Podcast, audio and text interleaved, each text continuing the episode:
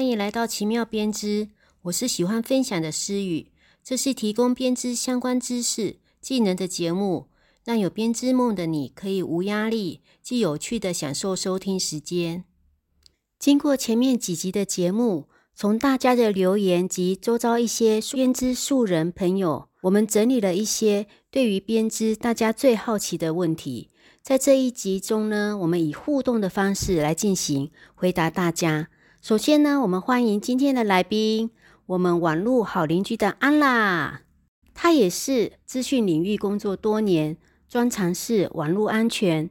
最近开立了网络安全停看听的 Podcast 的节目。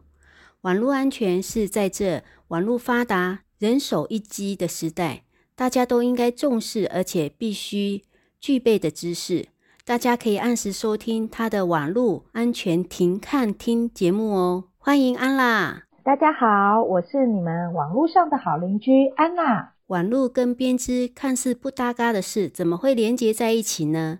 这应该要感谢王志平老师的 Podcast 课程，才让我们有这个机缘能够结识，才知道有这样的分享频道，把喜欢的知识分享给大家。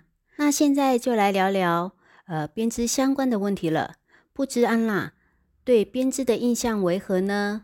嗯，我对编织其实没什么经验，所以我想要问一下，是说，哎，如果没有编织经验的人，要怎么入门呢？嗯，对，完全没编织经验的人呢，应该如何入门？我的建议是，可以从自己喜欢的编织配件开始。例如，有些人喜欢戴帽子，那就可以从织帽子开始，因为喜欢就会有动力。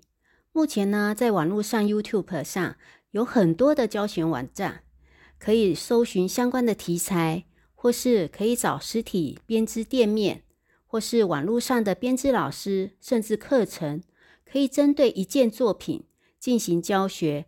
那从作品当中呢，学习所需要的针法开始，到完成作品，在制作的过程中啊，可以想象织物完成的样貌，一步一步的完成。会有很大的成就感哦，所以为你所爱付出是一个成功的开端哦。那你也可以参考我们的奇妙编织频道，也会有相关的技巧作品教学哦。FB 也有团织的活动，我们分为单纯的影片教学，还有实体课程的教学，都可以报名体验哦。哇，蛮丰富的诶那我以前呢，大概在学校的时候。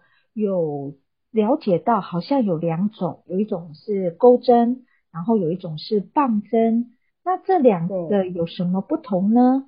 那如果是初学者的话，我们要怎么样子来选择呢？钩针跟棒针呢？呃，我们大概可以区分成一个是外形上的不同，因为外形的不同，所以也有编织方式不同，就会有分成两个。编织体系哦，因为不同国家会有不同的编织工具，例如阿富汗针这边呢，我们就先针对一般我们比较常接触的日本钩针跟棒针做说明。那先来说一下外形好了，钩针呢，它是一根前端有弯曲钩钩的工具，而棒针呢，它是细长平均的圆柱体，两端都是尖细的。现在说一下编织方式，因为外形的不同，所以会有不同哦。钩针是用前端的钩子钩，所以只会有一个线圈留在工具上；而棒针呢，可以同时有多个线圈在棒针上，大概这样的区分。钩针一针可以有很多不同的高度，所以它速度相对会比较快。那棒针呢，它是一片的针编织，所以会比较久。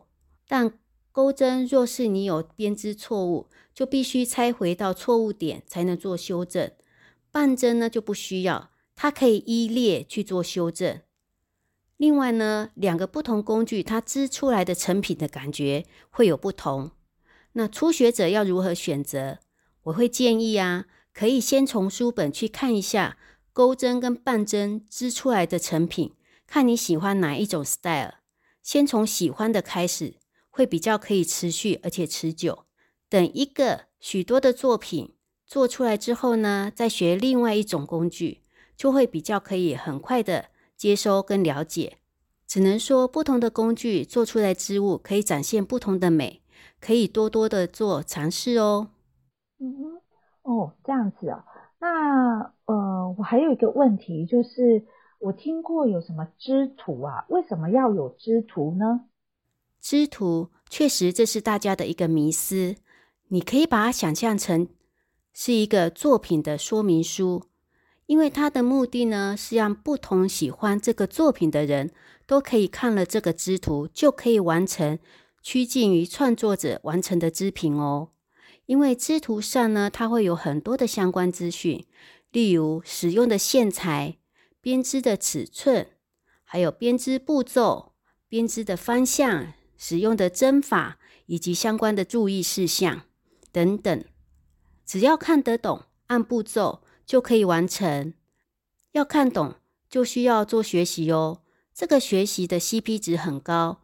学会后呢，你就可以自己看懂不同的编织创作者的想法，也可以做出很多你喜欢的作品，进而设计出自己想要的款式哦。奇妙编织也会带大家学习如何看织图。相关影片在资讯栏，再请大家可以参考。嗯，那这样织图真的还蛮重要的哦，我觉得感觉上还蛮有创创意性的哦，就是每个人可能也到最后会有自己的想法，可能会有不同的织图哦。那所以刚开始对初学者，也许织图真的是还蛮重要的一个门槛哦。那我想要再问看看，是说。因为毛线的东西，其实我真的也蛮喜欢的。可是呢，穿起来就是会有点显胖。有没有什么织法是比较会有一些瘦身的效果呢？对，确实，这个是呃女性们都会关心的议题。其实啊，毛线编织织出来的织物，就像我们布料做出来的衣服一样，只是呢，一个是用现成做好的布料去组成。而编织呢，我们是用不同的线材，如毛线，直接把衣服做出来。所以呢，线材也会影响穿起来的效果。所以要显瘦，一个呢，就是在编织前，你就要选择好轻薄的线材，如啊，夏天我们就选择棉或亚麻的成分。冬天因为需要保暖，除了百分之百的羊毛成分，也可以选择其他的科技成分。既保暖又不厚重哦。除了注意线材的挑选，织图的设计及配色呢，也可以对显瘦有帮助。例如，我们使用直纹的编织花样，让视觉有拉长的效果；或颜色拼接来分散注意点，也可以用异材质拼接。例如，我们可以跟皮或是说布料去做拼接。拼接的效果呢，就可以分散，就不会注重在身材上面。那这些种种呢，都跟服装设计是相同的道理。所以编织是不是很有意思呢？也很有趣，充满了创意。奇妙编织节目呢，也会不定期的介绍一些时尚趋势，或是有哪些特色的设计概念，供大家参考哦。哇，这样听下来，真的对我们有一些比较丰满的女生，真的也是一个很大的的知识的来源哈。因为有不同的一些的材质，就可以让我们的身材还是保持的很苗条。嗯，那最后一个问题啊，我想知道说，毛线衣服有时候就是穿久了会有一些起毛球，哎，不知道诗雨老师有没有什么方法可以教我们大家的呢？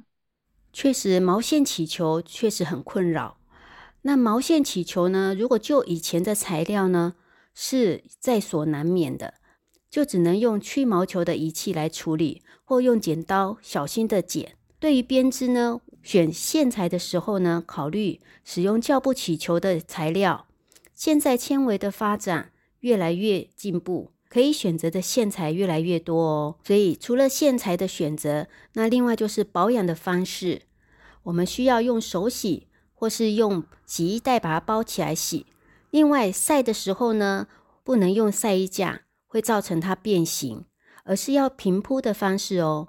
我们的节目呢，也会定期找厂商说明编织可用的线材，或是可以用不同的线材试织织品，来分享体验经验哦。另外呢，呃，相关于这一题呢，也有人提出，编织印象都是用毛线，那现在全球暖化，气候越来越热，还适合编织吗？那这一样啊，我们可以在线材里面去做改变，线材不断的进步，不同的气候呢，我们可以选择适合的线材，这可说是现在编织人的幸福哦。嗯，听下来很不错哦。那所以喜欢，如果有真的喜欢的毛线的衣服，可能就知道怎么样子去处理它。谢谢思雨老师。编织的问题呢，跟大家好奇的知识真的是百百种。